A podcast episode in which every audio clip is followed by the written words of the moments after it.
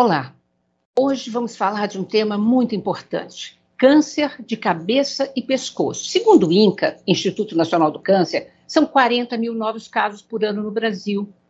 E é muito importante a gente conhecer um pouco sobre fatores de risco, sinais de alerta. Por quê? Porque o diagnóstico descoberto quanto antes aumenta a chance de sucesso do tratamento. Aliás, gente, eu quero confessar uma coisa para vocês.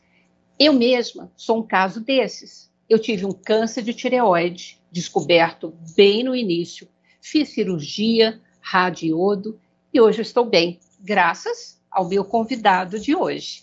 Deixa eu apresentá-lo melhor a vocês. Eu estou falando do médico professor Dr. Sérgio Arapi.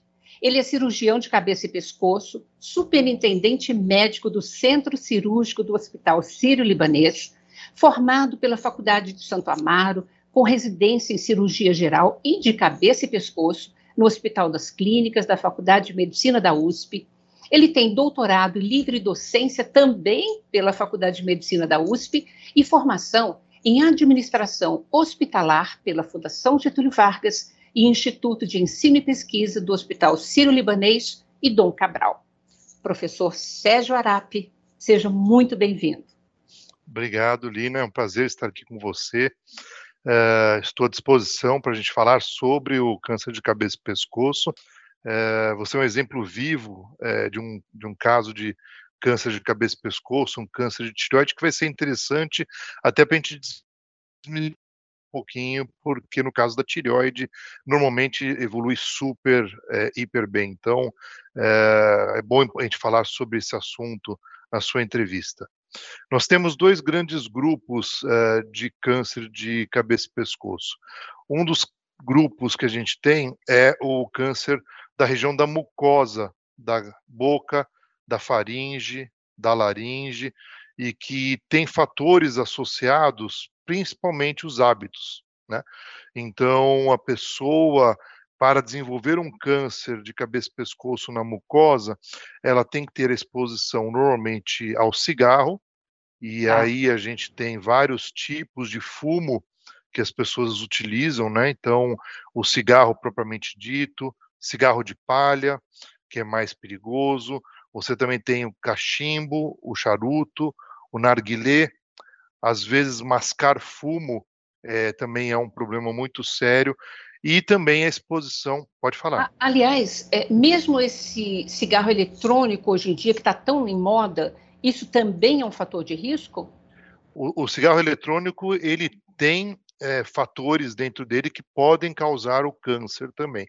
Tá. Né? Quando a gente fala de ah, quantos fatores a gente tem dentro do cigarro que podem causar câncer, uma centena de fatores. Então, uhum. não é um fator só, não é só a nicotina que causa vício, mas você tem vários outros produtos químicos dentro do cigarro que podem causar câncer.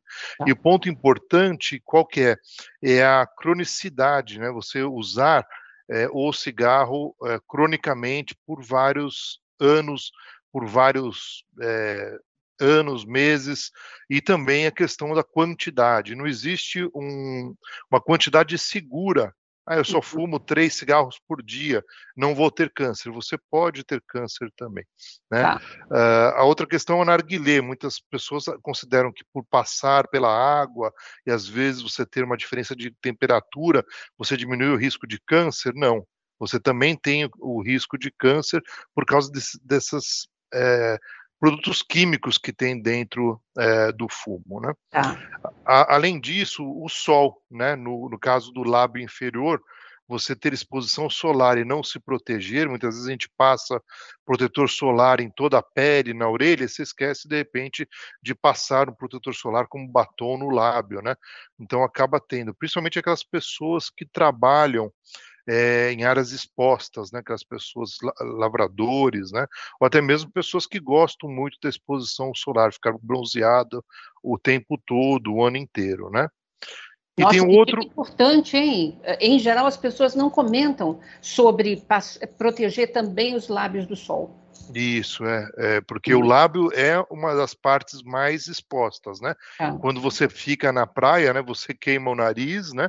Você queima a orelha, né? Você não tem um cabelo mais comprido, então fica protegido, mas os homens principalmente ficam com aquele vermelhidão na, na orelha, né? Mas hum. o lábio, lábio também ele é afetado, então são as áreas mais expostas a esse tipo de câncer, que é o mais frequente, é o epidermoide ou, ou o baso celular. Ah. E tem outro fator de risco que a gente também uh, às vezes não cita bebidas quentes, né? Então o chimarrão é muito comum você ter aí o risco de lesões tanto no, na boca, no lábio, né? E também no esôfago, né? É, é, é raro a gente tomar muito chá, né? Mas as pessoas que gostam de chimarrão, quando você vai para o sul, você vê muito isso, né? Pessoa com a, a garrafinha térmica, com a bombinha lá e o tempo todo é, completando e, e, tomando aquele líquido quente, né? Muito quente, né? Muito quente. Então, hum. isso são fatores de risco para é. o câncer, tá? Tem um fator novo que a gente tem estudado na última década, um pouco mais que isso, que é o HPV, que é o hum. mesmo vírus que causa o câncer é, no útero, né, na região do colo do útero da mulher, que está associado a hábitos é, sexuais, então a exposição, é, normalmente sexo oral, que a pessoa pode ter a contaminação do, pelo vírus em algum momento da sua vida, não é uma coisa aguda, e que com o passar do tempo você pode desenvolver o câncer na faringe, principalmente, que lá atrás na amígdala, né, uhum. e que está associado a esse vírus, né. Uh, o que é muito interessante é que quando é, no passado a gente não conseguia entender uma pessoa que é, não fumava, uma pessoa que não bebia, era jovem, não tinha exposição e tinha câncer é, na faringe. Provavelmente devia estar associada a essas infecções que antes a gente não tinha o teste para fazer esse diagnóstico. Ainda e bem outro... que hoje em dia a gente tem o teste e ainda tem vacina, né, doutor? Isso, então assim, as pessoas mais jovens, né, já faz parte do calendário vacinal, mas as uhum. pessoas é, que já tiveram exposição ainda não há evidência que você fazendo a vacinação você vai se proteger mais ou não, né? Tá.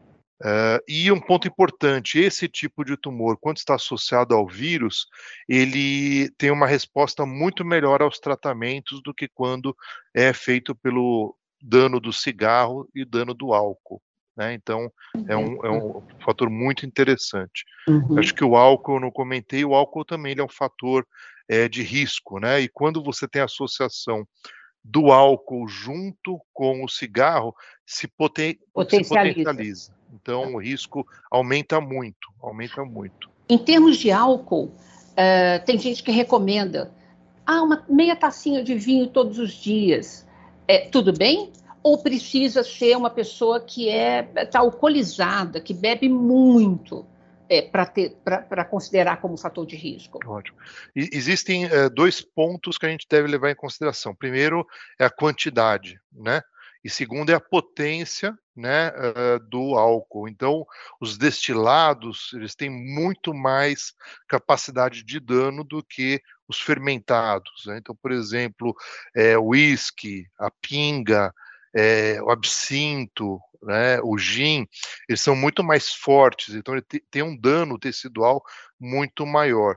É, já a cerveja, né, o vinho, tem dano menor mas também se você tomar duas a três garrafas de vinho por dia, você pode ter o risco de, tá. de, de, de, machucar a mucosa. Então, é, não, não exagere, né? Sempre é, com bom senso. Então, hum. meia taça de vinho por dia, você vai ter o benefício do vinho para a questão cardiovascular e não vai ter um dano tecidual para um risco de câncer.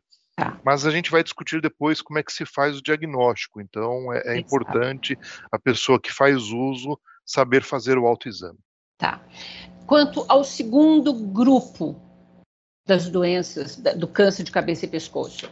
E aí que, que, varia bastante, né? A gente tem principalmente o câncer de tireoide, né?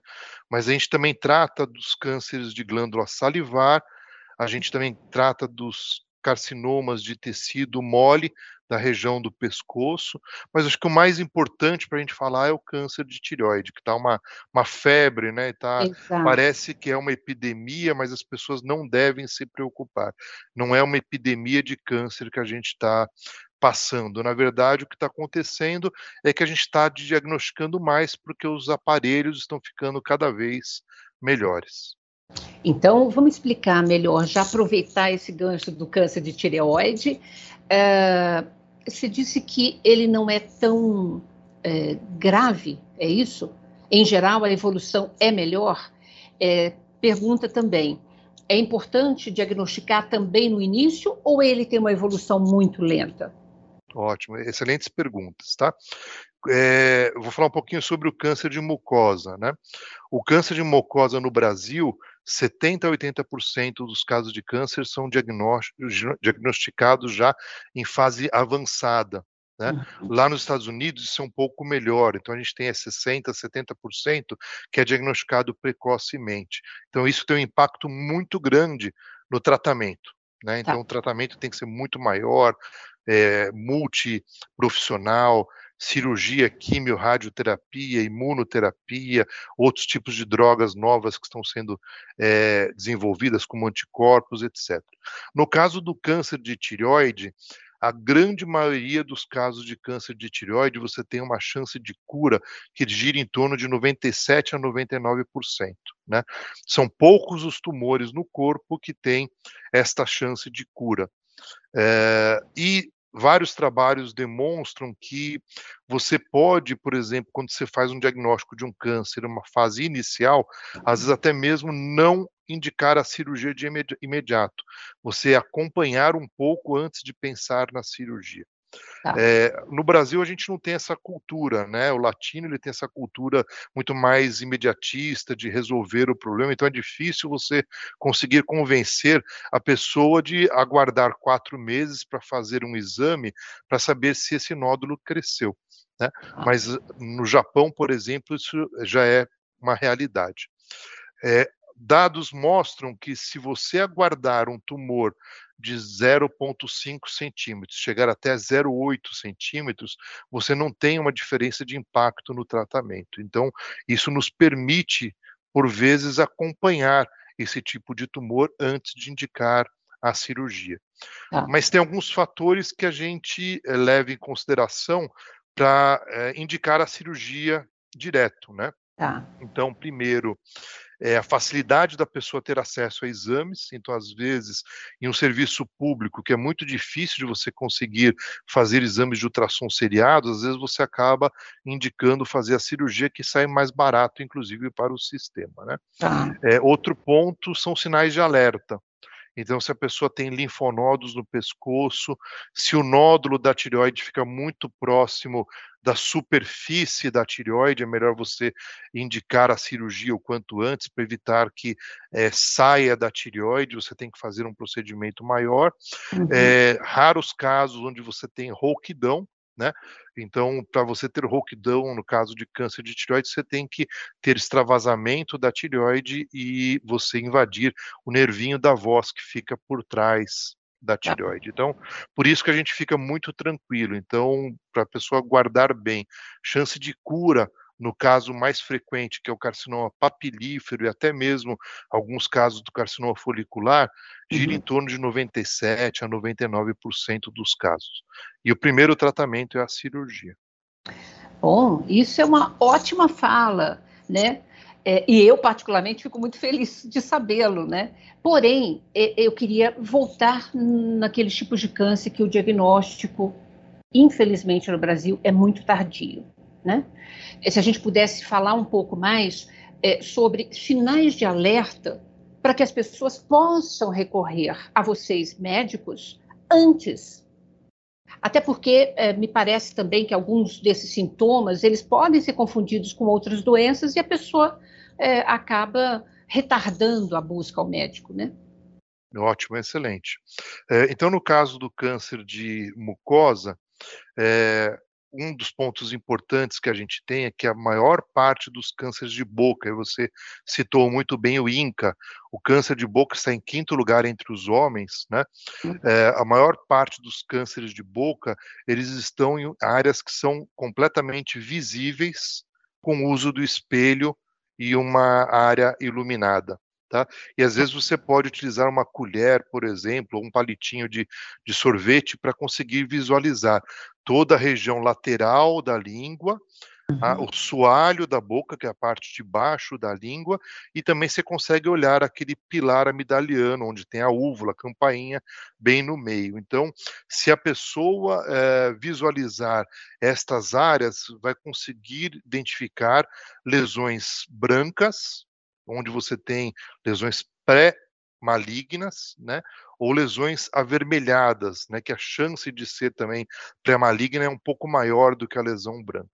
E aí procurar o serviço médico, né? Tá. Pode ser o, o cirurgião de cabeça e pescoço, pode ser o otorrinolaringologista de princípio, né? Ou o posto de saúde no caso de é, serviço público, né?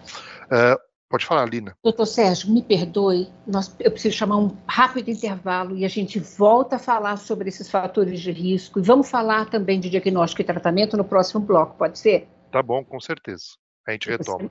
Você, você não sai daí não, a gente volta daqui a pouquinho.